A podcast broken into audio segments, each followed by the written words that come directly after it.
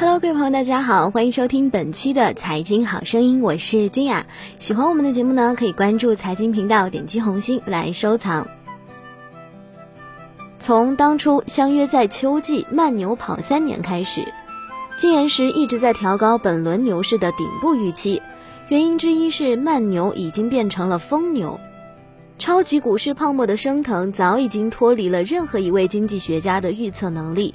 此时呢，判断牛市顶部拐点的依据只能是格林斯潘的名言：“泡沫只有破灭后才知道是泡沫。”格老还曾建议说，不要试图避免泡沫的产生和破灭，而要思考在泡沫破灭时呢，应该怎样应对。金融资产定价是经济学的哥德巴赫猜想。无论是谁，偶尔猜对几次也不能证明他发现了量化泡沫的研究方法。行为金融学家席勒曾经写过一本书，正好在纳斯达克股市泡沫破灭的时候出版，让人们误以为他的理论破解了股市泡沫之谜。实际上啊，席勒的理论恰恰是告诉人们，泡沫的升腾与破灭不可预测，因为泡沫来源于人类本身的缺陷。二零一三年的诺贝尔经济学奖之所以同时颁给法马、汉森和席勒三个人，说明经济学界对于资产定价的理论和实证研究并没有共识，甚至对于如何验证资产泡沫都没有标准。最近呢，网上新开的一个节目，在本周暴跌的时候呢，相关人士谈了泡沫指数，并列出前五只价值高估的个股。这是智能电脑决策系统的一次尝试，如果成功了，我们倡导的电脑加人脑的投资模式就进一步的提升了。每一个投资人都希望在股市的最低点入市，在股市的最高点逃顶，于是呢，就有了所谓的“钻石底”和“地球顶”的研究。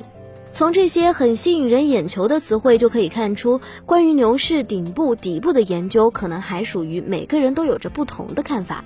在金岩石看来，泡沫也就是财富，财富呢也就是风险，富贵险中求，货币是源头。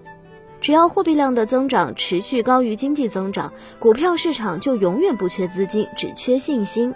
而一旦市场信心动摇，投资人从欢唱飞得更高改唱跑得更快，股市就会放量下跌。如果是高杠杆的股市呢，下跌中还会不断的遭遇配资方的强行平仓。结果呢，就像踩踏事件一样，股市会在瞬间上演牛熊转换的悲喜剧。在这个理论解读中，关键词是放量。如果没有放量大跌，这就意味着市场信心还没有动摇。过去几个交易日，创业板下跌逾百分之十二，沪综指下跌逾百分之六。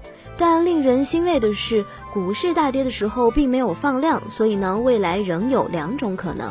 其一是反弹后继续下跌，牛市终结；其二是盘整后再度上攻，转为慢牛。如果牛市就这样终结了，岂不是很遗憾呢？股市的确高估了，尤其是创业板，一百四十多倍的平均市盈率当然严重高估，但一百倍的市盈率也是高估，只能说明中国股市的估值标准已从市盈率升级为市梦率。远远脱离了一般股市的评价标准。从制度改革的预期来看，股市的中国梦依然存在。所以呢，牛市尚未终结。